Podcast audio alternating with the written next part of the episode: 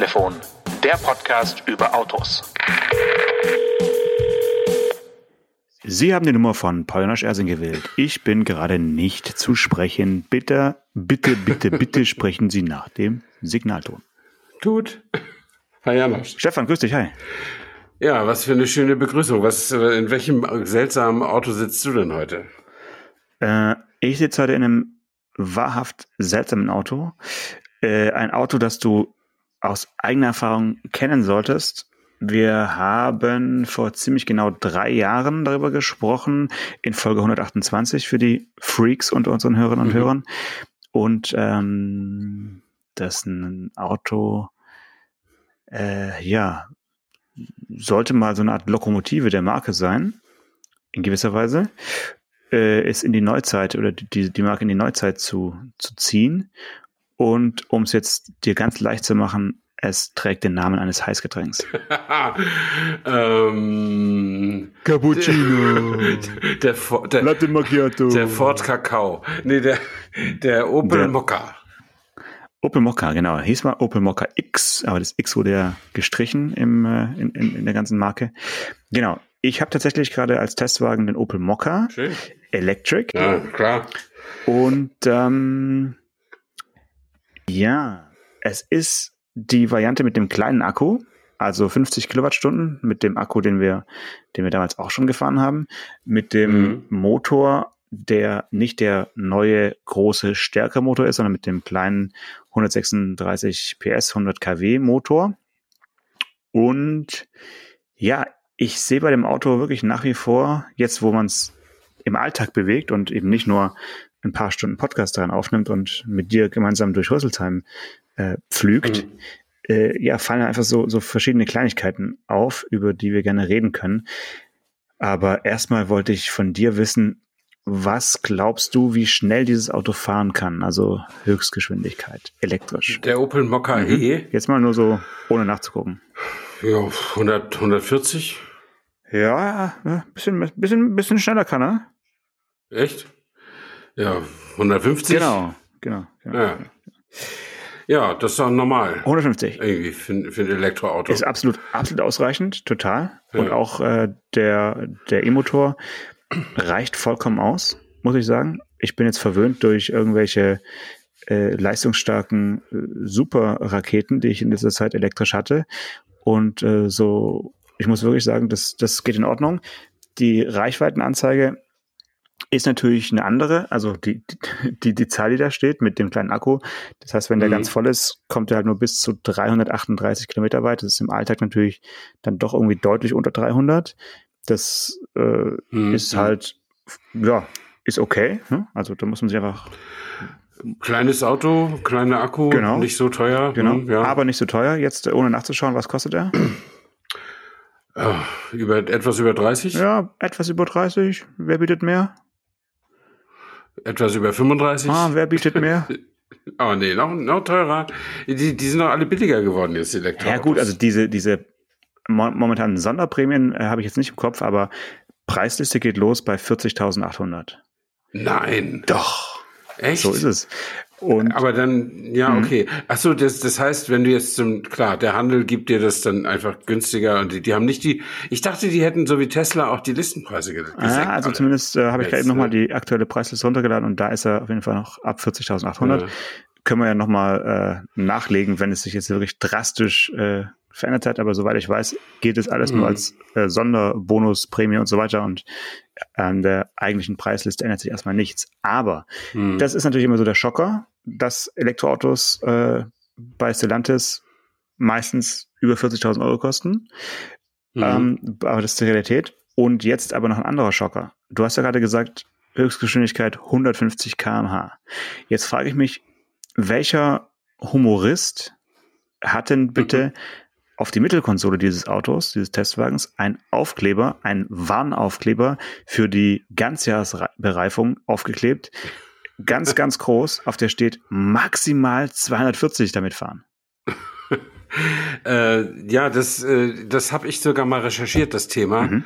Äh, die Reifen haben ja eine Höchst Höchstgeschwindigkeitsbegrenzung. Mhm. Also die da jetzt drauf sind, können offensichtlich bringen dich in Gefahr, wenn du über 250 fährst. 240, ja, 240. Und äh, über mhm. 240 fährst. Äh, und wenn das so ist, dann muss das dem Fahrer auch mit einem Aufkleber angezeigt werden, ganz egal, ob die Karre 20 fährt oder 220. Aber ähm, wie viel muss ein Reifen halt so. fahren können und dann, dass er wieder ohne Aufkleber aufkommt? Auskommt. Also, also ich glaube, wenn du, wenn du, wenn du Winterreifen fährst, also das, was, also der Auslieferungszustand ist ja der Sommerreifen. Dafür gibt's keinen Aufkleber. Mhm. Ähm, Weil der muss mindestens du, die Höchstgeschwindigkeit können, ne? Genau. Ja, und wenn du die, wenn du die, äh, genau, der muss natürlich, äh, wenn du dein Auto 180 fährt, dann darfst du keinen haben, der nur 160 mhm. kann oder so. Und wenn du wechselst, also selbst wechselst, weil du Winter- oder Ganzjahresreifen haben willst, dann muss da, zumindest bei Winterreifen, muss da, muss da so ein Aufkleber ins Auto. Okay. Ich habe mich halt gefragt, ob dieser Mokka Electric in der Lage ist, 240 km/h irgendwie zu erreichen bergab. Also Ach so, vielleicht, wenn man äh, wahrscheinlich nicht, der ist ähm, irgendwie abgeregelt, weil das sonst auch der, der, der Leistungselektronik irgendwie schadet. Äh, kann ich also mir 150, mehr geht ja nicht. Ich meine, das ist wirklich VMAX, ja. ja. Aber da ja. fehlen halt wirklich 90 kmh. Und das, ja, ja, das ist, das ist schon sensationell. Also da, da dachte ich wirklich, okay, da, da ist wirklich äh, jemand in der Werkstatt gewesen oder wo auch immer, der wahrscheinlich gedacht hat, okay, das Auto sieht so schnell aus, da klebe ich den Aufkleber mal lieber ganz, ganz groß ins Sichtfeld des Fahrers. Ne? Aber es müsste ja, ich meine, wenn es für eine beliebige Reifendimension Reifen gibt, die 240 können, dann gibt es mit Sicherheit das gleiche Modell auch, was nur 180 kann oder 170 oder wie da die Grenzen sind. Und das ist im Zweifel billiger. Ähm, warum baut man nicht das ein? Ja, die Frage können wir weitergeben. Äh, ja. Aber gut, das ist jetzt wirklich eine, eine, eine kleine, ja, zum Lächeln anregende Randfrage gewesen. Was, was mir aufgefallen ist an dem Auto, es ist einfach eine düstere Angelegenheit. Und zwar nicht von außen, weil von außen ist es in, in einem herrlichen Grün lackiert, so grün Metallic, also mhm. wirklich eine knallige Farbe. Die Leute schauen hin und das ist, ja, es erfreut einen auf jeden Fall. Mhm. Aber innen, also dunkler Dachhimmel und, und alles so komplett schwarz. Und wenn du im, im Dunkeln einsteigst, gibt's für die äh, Rückbänkler, wie man so schön schreibt, äh, gibt's kein Licht. Also man, man hat vorne, Ach. man hat vorne zwischen Fahrer und Beifahrer so ein kleines LED-Funzelchen, muss mhm. man sagen. Aber das wird komplett geschluckt, das Licht, was da abstrahlt. Und hinten, also versuch da mal deinen Enkel anzuschnallen. Äh, da kannst du ja bestimmt die, Kopf, die Kopflampe davor aufsetzen. Meine Empfehlung. Okay. Ja, das ist, finde ich immer wieder schade. Ich meine, und, und wie gesagt, mit 40.800 ist das ja nun auch kein Sonderangebot. Das aber bei so Autos, die irgendwie immer noch als Kleinwagen oder kleinen SUV gelten, dass da an solchen Sachen gespart wird, die man jetzt so als als gediegener Passatfahrer als selbstverständlich wahrnimmt, dass halt überall im Innenraum Lampen sind. Ja, äh, Finde ich total äh, absurd, dass es irgendwo dunkel sein sollte im Auto. Ja, gerade bei so einem Auto, was ja dann vielleicht doch auch mal das ein oder andere Kind transportieren soll, ja, ist es, verstehe ich auch nicht. Aber gut, das, das ist ein Detail. Und ähm, auch sonst, die Ausstattung des Autos, muss ich sagen, also ich bin ein Freund von Elektroautos, die auf jeden Fall mal eine Sitzheizung haben, weil äh, dadurch kannst du deine Reichweite etwas äh, ver mhm. vergrößern im Winter, weil du den Innenraum nicht so aufheizen musst. Und ähm, das Auto hat es zum Beispiel nicht. Und das, das mhm. finde ich schon einfach erstaunlich, dass es dann wirklich auch Menschen gibt, die sich so ein Auto konfigurieren und dann da sagen, nee, also ich leiste mir jetzt mal so, so ein Auto, aber Sitzheizung, also dafür reicht dann doch nicht. Ich finde, ich finde tatsächlich. Ach so, im Angebot wäre das die Sitzheizung, du, aber nur. Also ich kann, kannst ja. mir nicht vorstellen, dass es den auch ohne Sitzheizung äh, sagen, nee, kann nee, ich mir auch nicht denken. Aber dann ist der Testwagen eben fehl konfiguriert, so ein bisschen. Oder sie wollten halt gucken, ja. ob ich es merke irgendwie. Also ich habe. Naja, komm. so, so, wichtig ist es, glaube ich, nicht, ob du das merkst, also oder? Das ist ja nicht das Einzige. Ja. Es gibt, wie gesagt, Kleinigkeiten, die mir im Alltag auffallen. Äh, ich finde das Auto nach wie vor von, von den Proportionen her irgendwie cool und es sieht einfach ja, immer noch nach, auch nach drei Jahren noch irgendwie frisch aus, auf jeden Fall. Mhm. Aber so ja, so, so Kleinigkeiten, die irgendwie im Alltag äh, einem das Leben leichter machen, äh, die vermisse ich ja so ein bisschen. Und ähm, ja, das jetzt, wo, wo Mocker oder wo, wo Opel mit dem Mokka nicht mehr die einzige Marke im Konzern ist, die auf dieser Plattform eben so ein kompaktes mhm. äh, SUV mhm. hat, weiß ich halt nicht, wie, wie sozusagen die zweite, wie sagt man, die, die zweite Hälfte des Lebenszyklus dann halt aussieht, ne? weil die Konkurrenz ist ja jetzt nicht weniger geworden auf, auf, auf dem Markt, in dem Marktsegment, sondern da tummelt sich ja inzwischen wirklich ganz schön, ganz schön dicht gedrängt. Und ähm, da braucht man, glaube ich, schon auch mal so ein bisschen noch, noch ein paar Sachen, die, die, ja, die überraschend sind, wo man sich einfach erfreut als, als Fahrer. Und äh, das äh, war jetzt für mich in den ersten Tagen so ein bisschen, wo ich dachte, oh, hier und da, komm, bisschen noch was da drauflegen und bisschen weniger Sparflamme von, äh, von Stellantis wäre auf jeden Fall gut für die Marke, um einfach mhm. das, was sie ausgezeichnet hat, äh, Opel als Marke, auch in die Zukunft irgendwie transportiert werden kann. Ja. ja. ja. Wort zum Sonntag am, am Mittwoch musste sein. aber bevor wir jetzt das Thema komplett wechseln, äh, wollte ich noch was zu den Ganzjahresreifen sagen. Äh, ich habe neulich, bin ich über eine Meldung gestolpert, dass ab Oktober 2024 äh, wirklich jetzt äh, so eine Regelung in Kraft tritt, die nicht ganz folgenlos äh, bleibt für den einen oder anderen, der äh, Ganzjahresreifen fährt. Ich weiß nicht, ob du jemand bist, mhm. der Ganzjahres, Ganzjahresreifen ja. fährt oder nicht, mhm. aber du ja. hast immer neue Leasing-Autos, deswegen hast du keine alten Reifen. Äh, bisher galt ja immer die äh, Auszeichnung M und S, Matsch und Schnee, mhm. die da drauf sein musste. Und mhm. ab Oktober 2024 muss aber auch das Schneeflocken oder äh, Alpine, also diese, diese Schneegipfel, äh, muss ja. drauf sein. Sonst mhm. gilt der Reifen nicht mehr als ähm, im Winter bei, bei winterlichen Straßenverhältnissen äh, zugelassener Reifen. Und mhm. äh, da habe ich dann doch mal kurz nochmal bei meinem Mercedes geschaut, habe aber zum Glück äh, also neue Ganzjahresreifen drauf, weil die, äh, das betrifft also nur Reifen, die vor 2018 produziert wurden.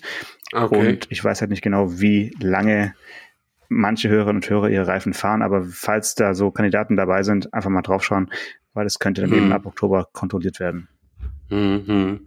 Ja, also sechs Jahre alte Reifen äh, würde ich dann auch schon drüber nachdenken, gerade wenn man die auf so einem Oldtimer drauf hat wie du ähm, und nur, weiß nicht, drei bis 5.000 Kilometer oder noch weniger fährt im Jahr, würde ich mal, würde ich sowieso drüber nachdenken, ob man die vielleicht mal wechselt. Aber ähm, äh, ist das denn auch mit irgendwelchen technischen äh, Entwicklungen begründet oder ist es jetzt nur eine Bestimmung? Also der Reifen ändert sich doch nicht, oder? Der Reifen ändert sich. Bezeichnung. Genau, also der Reifen ändert sich nicht.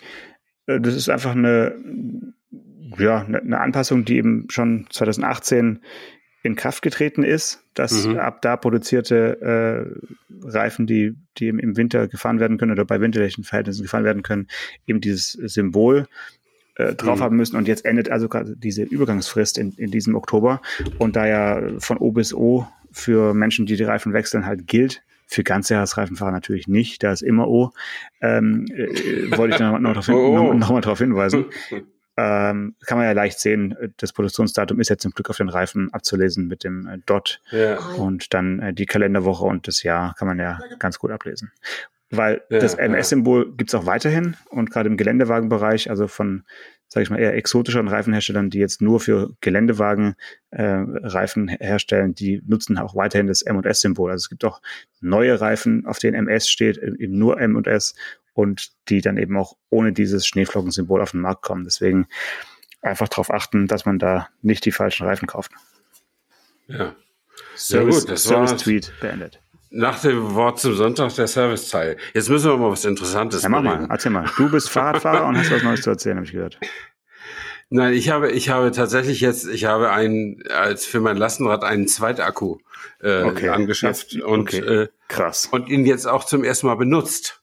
Ähm, und das ist, äh, das ist angenehm. Ich war am, am Wochenende mit meiner Frau auf, also große Fahrt kann man nicht sagen. Wir sind irgendwie gut 40 Kilometer gefahren und ich habe ihn an dem Tag noch nicht mal gebraucht, den Ersatzakku. Ähm, aber am nächsten Morgen dann sofort. Mhm. Und aber vor allen Dingen, es, es macht dich einfach ein bisschen ruhiger, wenn du weißt, dass du immer noch so 30 Kilometer extra im Tank hast oder im, im Koffer dann sozusagen. Und äh, das, das Tolle am Elektrorad ist ja, dass es dein, dein, dein Radius vergrößert als Fahrradfahrer. weil du einfach äh, sagen kannst, okay, heute fahren wir halt mal 50 Kilometer und es wird einem, werden einem nicht die Schenkel brennen wie verrückt. Ähm, und, und so vergrößerst du deinen Radius, also auch deinen mentalen Radius noch mal ein bisschen mehr, weil du die Sache einfach ein bisschen entspannter noch angehen kannst. Äh, denn äh, Reichweite äh, ist ja nicht nur beim Elektroauto ein, ein Problem. Wenn du liegen bleibst, bleibst du da halt eben auch wirklich liegen. Beim Elektrofahrrad kannst du zwar schon noch fahren, ähm, aber es ist gerade bei so einem Lastenrad mit 50 Kilo Eigengewicht dann auch entsprechend schwer. Und äh, auf Dauer möchte ich das eben auch nicht. Also insofern bin ich ganz froh, dass ich jetzt äh, zwei Akkus im Wechsel benutzen kann und äh, fühle mich da einfach so ein bisschen, bisschen besser. Auch wenn es natürlich einen Preis hat, ich, 300 Euro. Aber, aber, das ist ja geschenkt. Okay, das ist ja wirklich ein Ja, der, der war so halb gebraucht. Hm? Halb gebraucht. Okay, vom, halb gebraucht, so ein Testakku vom Händler. Okay, ja. weil neuer Akku kostet bestimmt eher 500 oder äh, wenn, wenn 800 ja, um genau zu sein. Also der, der 500 äh, Wattstunden Akku, den ich serienmäßig im Rad habe, der kostet neu als Ersatzteil 800 Euro, wird so gehandelt um 600 und jetzt habe ich einen 400er bekommen fast neu. Und der kostet, glaube ich, 550 oder sowas neu und ich habe ihn jetzt halt für 300. Aber du hast ihn dann wirklich okay. quasi, nimmst ihn als, als Last mit und hast jetzt nicht noch einen zweiten Anschluss am Rad und kannst zwei Akkus dran machen oder hast du dann? Da, das könnte, könnte man, man ne? wohl auch mhm. irgendwie, mhm. aber ich nehme ihn tatsächlich einfach so unter den Arm. Als, ja. als Last Sehr mit. Gut. Ja. Und, wie das Baguette. Schön in den Rucksack. Nee. In den Rucksack, in den Rucksack von der Frau natürlich. Nein, ich habe ja einen großen Koffer vorne dran, da passt er dann schon noch, schon noch rein. Mhm. Ja, das ist jedenfalls eine, eine ganz, ganz schöne Erfahrung. Und ich bin jetzt auch tatsächlich, weil das Wetter so langsam ja, wieder Frühling ne? kommt, ja. Genau. Äh, und dann, weißt du, dann fährst du, dann bin ich jetzt schon auch schon zwei, dreimal wieder ins Studio gefahren mit dem Rad. Und jetzt ist gerade auch wieder so, so ein bisschen High-Flyer-Time an der Tankstelle. Ich habe jetzt auch schon wieder 1,84 für einen Liter Diesel gesehen. Ja, ja, ja. Und dann wird dir das Herz dann wieder ein bisschen leichter, wenn du mit deinem E-Rad da unterwegs bist. Obwohl ich natürlich, ich fahre halt doch so, also ich am 17. März jetzt sicher der Kauf des Passat und ich biege jetzt so langsam auf die 20.000 Kilometer pro Jahr ein. Also das, das ist halt so, ja, E-Rad hin oder her. Ähm, Auto gefahren wird halt trotzdem. Ja, aber halt weniger Kurzstrecken, also garantiert hast du da. Ja, ja, genau. Ja. Die, diese, ach so, da wollte ich dich noch fragen, mhm. als äh, dich oder den Schwarmintelligenz mhm. unserer Hörer. Ähm, wenn ich mit meinem Passat so Kurzstrecken fahre, das bin ich heute tatsächlich, weil wir die Enkel zu transportieren hatten, äh, so sechs Kilometer von meinem Sohn zu oh, uns nach Hause und so weiter. Und dann ist auch noch eine, ja. nee, da ist auch noch so eine 30er-Zone mhm. dabei. Jedenfalls ist ja kalt draußen, mhm. trotzdem, ne, acht Grad oder so. Und dann kommst du zu Hause an und denkst du, was brummt hier mhm. so? Und dann ist der läuft der Lüfter mhm. von der Kiste, mhm. ja. Und der ist ja eigentlich so für diese, ich dachte immer, das wäre für die heißen Sommertage und so. Aber offensichtlich ist das Ding so abgedichtet, dass da einfach auch bei Stadttempo nicht genug Fahrtwind reinkommt. Und dann braucht er halt am Ende minutenlang diesen Lüfter, obwohl du nur so zwölf Minuten 40, 50 gefahren bist. Ist das normal? Es ist tatsächlich ein äh, 2 Liter TDI ich möchte nicht sagen Problem, äh, sondern es ist äh, eine Charaktereigenschaft dieses Motors. Das ist bei, okay. bei meinem Caddy ja genauso, das ist der, der, der gleiche Motor. Ja. Äh, Gerade bei solchen kürzeren Fahrten, wenn einfach auch wenig Kühlluft äh, da rankommt, dann, ja, teilweise läuft er wirklich, also gefühlt läuft er irgendwie fünf Minuten nach. Also das ist ja. so, dass man sich fragt, was ist, ist es irgendwie kaputt oder ist da irgendwie die Zeitschaltuhr irgendwie defekt? Also das, das ja. das kenne ich das als Erlebnis. Ähm, könnte schon gut sein, dass es einfach an, an kurze Strecke ohne, ohne viel äh, Kühlluft dann äh, damit zu, zu, zu tun hat. Ne? Also das ja. ist meine, also meine Erklärung. Ist, ist normal, muss ich nicht zur Werkstatt fahren. Deswegen, musst du nicht. Ja? Und ähm, nee, musst du nicht. Nee. Ja, okay. Ich meine, du hast ja Temperaturanzeigen in dem Auto, du kannst mal schauen, was da, was ja, da so genau steht, aber es ist auf jeden Fall, äh, gerade auch im Winter fällt es mir mal auf und äh, nicht im Sommer witzigerweise. Ja, komisch. Wird, ne? wird nachgeheizt. ja, seltsam. Ähm, ich, äh, diese Woche, also jetzt, äh, wir erscheinen Mittwoch am 21. Am Freitag, dem 23. geht Drive to Survive in die sechste Staffel. Mhm. Äh, Formel 1 Auftakt sozusagen. Ähm, und ich habe neulich was entdeckt äh, und ich suche es jetzt gerade nebenher, aber ich finde es nicht mehr. Äh, ich kann also nicht sagen, wie es heißt, aber es ist das gleiche wie Drive to Survive, nur NASCAR die NASCAR-Serie aus USA. Und das sind fünf Folgen aus, der, aus dem letzten Jahr. Und da ich natürlich die NASCAR-Serie nicht verfolge, wusste ich nicht, wer gewonnen hat. Mhm. Und insofern war die Serie auch leidlich spannend dann auch. Ne? Und äh, diese Art, in diesen Ovalen da hintereinander herzufahren oder nebeneinander her, äh, ist ja eine ganz andere Art des Racings, als wir hier kennen in Europa. Ähm, hat aber auch seinen Reiz, muss ich sagen. Und das Witzige ist, das ist wieder so typisch amerikanisch. Die fahren 35 Rennen im Jahr, aber nur die letzten neun sind irgendwie wirklich von Bedeutung, weil das Playoff-Rennen sind. Äh, nur wenn du da reüssierst, kannst du irgendwie den Gesamttitel mhm. holen. Mhm. Ne? Nicht, mhm. weil du über alle 35 Rennen die, die meisten Punkte hast, sondern du musst dann in diesen letzten zehn Rennen, also drei mal drei sind so Ausscheidungsrennen und dann das allerletzte, wenn du das gewinnst, dann dann bist du es halt. Ne? Und äh, da können, da fahren dann auch alle mit, aber nur vier haben noch die Chance auf den Titel. Äh, und wer da dann von denen am besten wird, äh, abschneidet, der hat's dann am Ende gewonnen. Ähm, und das ist, ja, das ist so typisch amerikanische Art, ne? Und der, der das gibt, gibt auch so eine Szene, weil die sind alle von Ehrgeiz zerfressen. Die Amis sind am schlimmsten von allen, ne? Immer nur siegen, siegen, siegen und so weiter. Und da sagte eine, weißt du, wenn du den Pokal gewinnst, für, die, für das ganze Jahr dann. Ne? Brauchst du zwei bis drei Mann, um den hochzuhalten. Und dann zeigt er so einen kleinen Blumentopf dahin und sagt, jetzt guck dir mal diesen Bowling-Pokal an, den du für den zweiten Platz kriegst. und das heißt, ne, second winner is the first loser. Das gilt da so dramatisch wie sonst nirgendwo. Ja? Mhm, mhm. Und äh, das ist wirklich interessant, interessant zu gucken. Man muss allerdings einen gewissen Reiz für Toyota Camrys und Ford, keine Ahnung, was die da draufschreiben. Ja, ja, ja, Aus, mit Plastikhülle, ne? Es ist natürlich kein Toyota Camry, aber es sind letztlich irgendwie Stockcars. Also Serien. Mhm. Obwohl, nee, die sehen nur aus wie Stockcars. Diese NASCAR Top-Klasse sind natürlich auch Prototypen. Ähm, aber die sind natürlich viel einheitlicher als die, als die Formel 1, Formel 1 Autos. Da kommt es also dann doch noch ein bisschen mehr auf den Fahrer an und was das Team halt draus macht. Ne? Mhm. Also da, äh, weiß nicht, ich hol's mich, glaube ich, nicht äh, vor, vor die Glotze mit, mit sowas. Äh, nee, ich möchte aber mal hin. Ja. Ich möchte sowas, ich war ja schon ein paar Mal in Daytona beim 24-Stunden-Rennen, aber das ist ja ein europäisches Rennen, also mit Prototypen, LMP1, LMP2, GT3 und so weiter.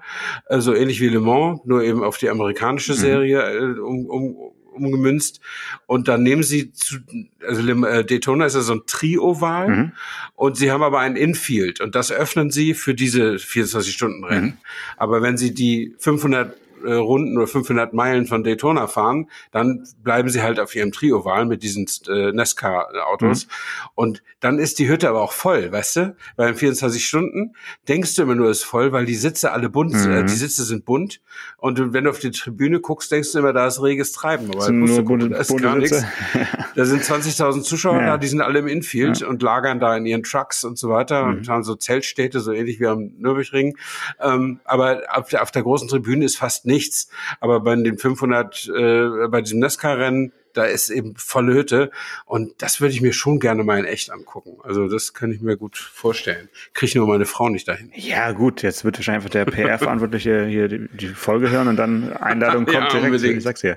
Äh, was mir noch eingefallen ist, was ich beim ersten Mal, äh, also nochmal ganz kurz zurück zu, zu dem komischen Geräusch, das dein Passat macht. Es könnte auch ja. das Freibrennen äh, des Dieselpartikelfilters sein. Nee, wirklich jetzt? Nein. Doch, doch. Äh, also schau ruhig mal, ob es wirklich der Kühler ist, der da, der sich so anhört. Das Geräusch ist wirklich nahezu identisch. Und äh, okay. der muss ja auch alle so und so viele Kilometer äh, das eben erledigen. Und wenn du eben keine Langstrecken fährst und nicht auf der Autobahn mal irgendwie ein paar Minuten 120 fährst, dann äh, muss er das eben im, im Stand nachholen. Und ähm, okay. das äh, kannst du schauen. Das könnte theoretisch auch noch sein. Also das äh, habe ich mal irgendwann das, das, am Anfang gegoogelt, als es bei mir eben mhm. äh, in der kalten Jahreszeit plötzlich ja. mal komische Geräusche gemacht hat. Ja. Das wäre mal wieder ein Argument für ein Elektroauto, ne? Das ist schon ein bisschen peinlich, ne? Ist peinlich, im, ist peinlich. Im Stand sich irgendwie freibrennen müssen. mein Vater, der ja, äh, mein Vater war in vieler Hinsicht ein Pensionär, ein, nicht ein Pensionär, ein, ein äh, Pionier. Äh, der, der fuhr den ersten Mazda Deutschlands so ungefähr oder fast. Mhm. Der fuhr auch ganz früh Diesel. Mhm. PKW, also Mercedes, so diese Wanderdüne mit den Heckflossen. Schön vor, Vorkammer. Und, äh, mhm. Und genau. Und er fuhr schon manchmal einfach so los. Ja. Ne? äh, so zum nicht zum ich weiß nicht, ob es zum Spaß war. Er meinte immer, der Motor muss mal freigebrannt werden. und wir, wir wir tankten ja auch immer in Dänemark also er, er fuhr immer nach Dänemark ja. rüber zum Tanken, weil äh, in, in Deutschland kostete der Diesel unfassbare 32 Pfennig den Liter oder so und in, in Dänemark kostete er 19 Pfennig. das, das hat sich heute auch umgedreht. Also es ist in Dänemark als keinesfalls mehr billiger. Mhm. Ähm, aber und, und Flensburg hatte schon ganz früh, das ist keine große Stadt, immer knapp vor der 100.000 äh, Einwohnergrenze ge gescheitert.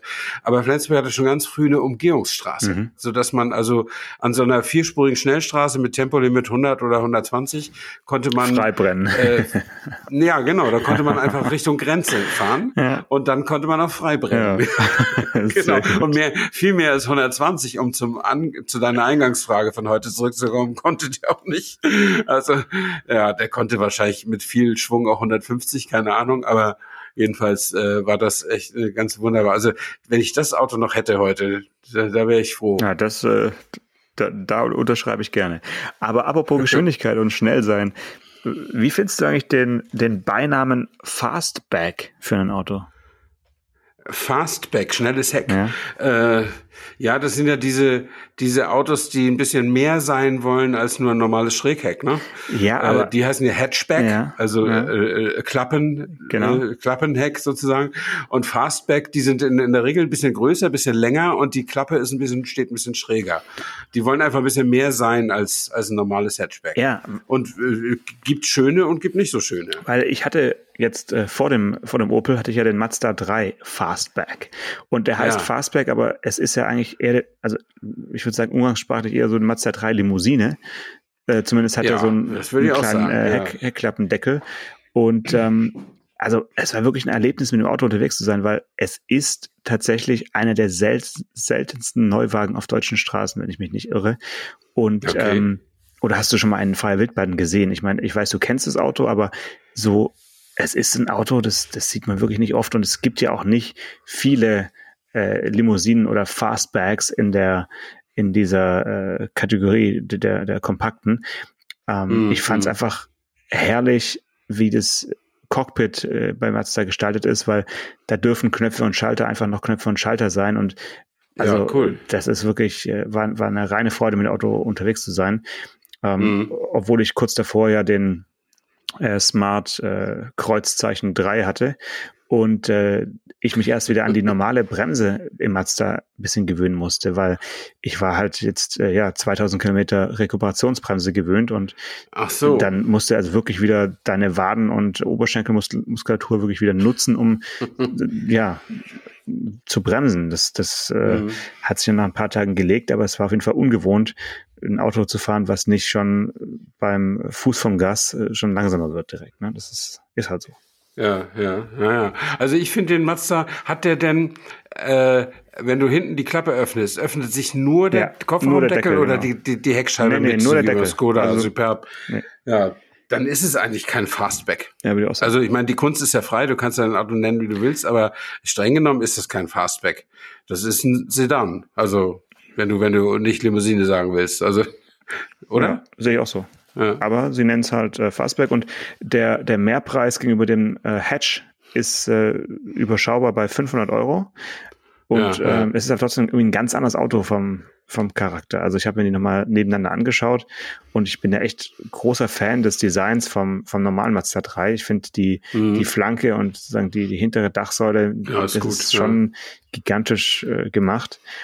Äh, aber beim, beim äh, Fastback hat natürlich auch diese, ja, wie soll ich sagen, äh, gräuliche Lackierung äh, dazu beigetragen, dass es jetzt kein Hingucker war. Also wenn, wenn man den in diesem mhm. typischen Mazda-Rot fährt, sieht es nochmal anders aus, aber so sah, sah das Auto, fand ich jetzt schon so ein bisschen, gerade auch von hinten, so ein bisschen aus wie äh, irgendwie aus den 90er bis Nuller Jahren äh, und mhm. hatte so gar nichts von dem von dem Charme des äh, Mazda 3 Hatchbacks. Das hat mich schon überrascht, mhm. dass man da so eine ganz andere Designsprache spricht. Aber offensichtlich gibt's Märkte, die sowas nachfragen. Ich würde sagen, der Deutsche gehört halt nicht dazu, obwohl das Auto ja. so zum Fahren äh, tip-top ist und wirklich ein Geheimtipp für Menschen, die halt mal eine mhm. kleine Limousine wollen.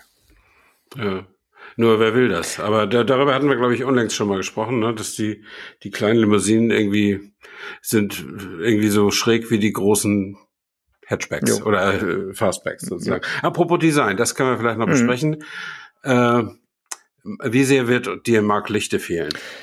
Ähm, Mark Lichte. Tja. Wer ist das? Wer ist das? Wer ist ja, das? gut. Also, er hatte, oder wie soll ich, wie soll ich da ausholen? Also, es, es gab eine Zeit, da, da fand ich das Audi-Design schon extrem gelungen und auch, äh, ja, da, da waren sie nah am damaligen Markenclaim Vorsprung durch Technik, waren sie schon auch äh, bei, bei Vorsprung durch Design irgendwie. Ich äh, meine damit jetzt die Zeit äh, des ersten TT äh, oder auch des Audi A2, ja. Und das war ja bevor Mark Genau, also lange, lange davor. Hm. Und jetzt ja. die zehn Jahre, ich glaube, er ist 2014 äh, 14, Designchef hm. geworden, bis 2024.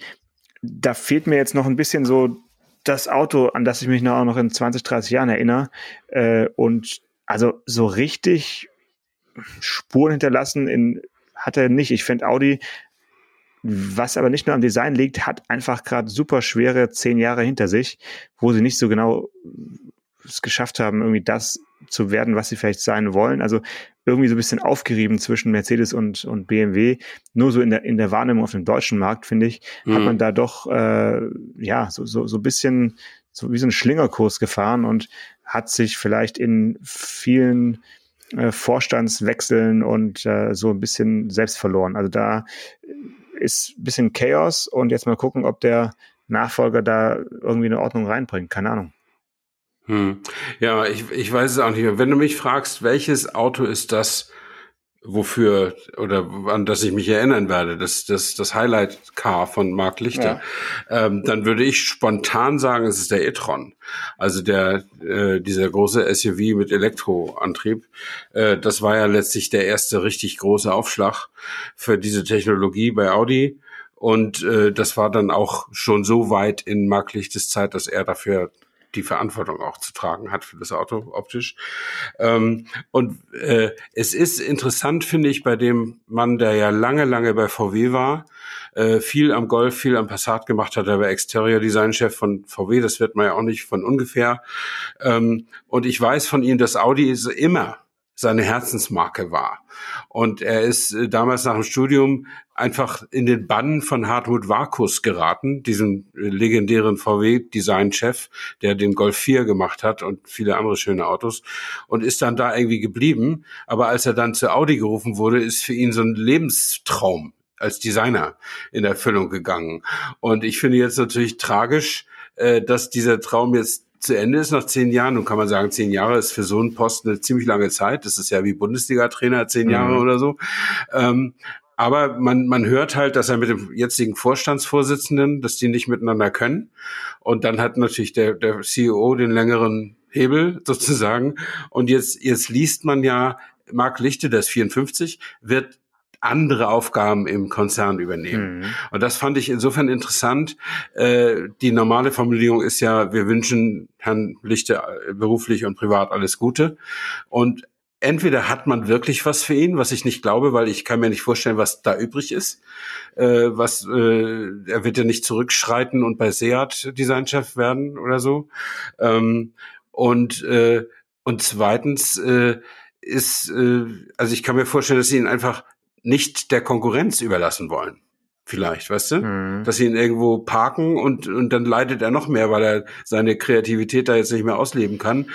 Ähm, als der 2014 anfing, da bin ich mal nach Ingolstadt gefahren und habe ihn getroffen, habe sein erstes, äh, er hat mir sein erstes Prototyp-Auto gezeigt, was so die Blaupause sein sollte für die damals neu zu schaffenden A6, A7, A8 rein. Hieß der irgendwie was die mit, großen. was das 4 oder wie hieß der nochmal oder welcher war das? Ja, ich, ich nee, das so, so überkandidelt war es gar okay. nicht. Das war einfach eine große Limousine. So, ja, ne? okay. Und, äh, und da hat er mir erzählt, äh, und das ist eben auch das Problem, weswegen eben viele sagen, Audi ist, also Mercedes kann ich erkennen auf 100 Meilen gegen den Wind, BMW auch, aber Audi weiß ich nicht so und so, ne? Der, dieser Space Frame Grill, der hatte sich so ein bisschen überlebt. Den haben die ja in der Zeit groß gemacht, von der du gesprochen mhm. hast. Ähm, dieser riesige äh, Kühlergrill, damit die eben auch einen Erkennungswert hatten. Nicht nur der Mercedes-Stern, nicht nur die Doppelniere, jetzt kam auch Audi mit diesem Space Frame. Mhm. Der wurde aber eben auch entsprechend kritisiert wegen dieser Großmächtigkeit und wegen einer gewissen Fantasielosigkeit. Und dann hat er halt versucht, da Differenzierung zu schaffen zwischen Limousinen und SUVs. Mhm. Ähm, das ist aber natürlich auch nur mit tieferer Kenntnis des Designs auch auf Anhieb zu erkennen. Äh, und dann hat er mir erzählt, was ihm ganz wichtig war. Audi ist Quattro. Mhm. Äh, also für jede Baureihe gibt's ja den Allradantrieb und ähm, und und das müsste man sichtbar machen mhm. und deswegen hat er eine so eine Radhausbetonung ja. Äh, ja, ja, in klar. dieses Prototyp reingemacht und die sieht man ja auch in den Serienautos ja. heute. Äh, nur ist das und das finde ich auch toll, weil das das das das haben die anderen eben nicht, weil das könnten sie auch machen, das würde bei ihnen nur nicht so glaubhaft aussehen und bei Audi sieht es halt glaubhaft aus, weil gerade auch die großen Autos ja viel auch mit Quattro auch verkauft werden. Aber die äh, das ist eben nicht so plakativ wie ein Kühlergrill. Mhm. Und so ein Mercedes-Stern und so eine Doppeldiere, das ist einfach ein Geschenk, das alle anderen Designer nicht zur Verfügung haben. Ja, ja gut, aber ich meine, die, die vier Ringe sind ja irgendwie auch jetzt nicht, äh, nicht wenig prestigeträchtig, sage ich es mal so als, als Zeichen.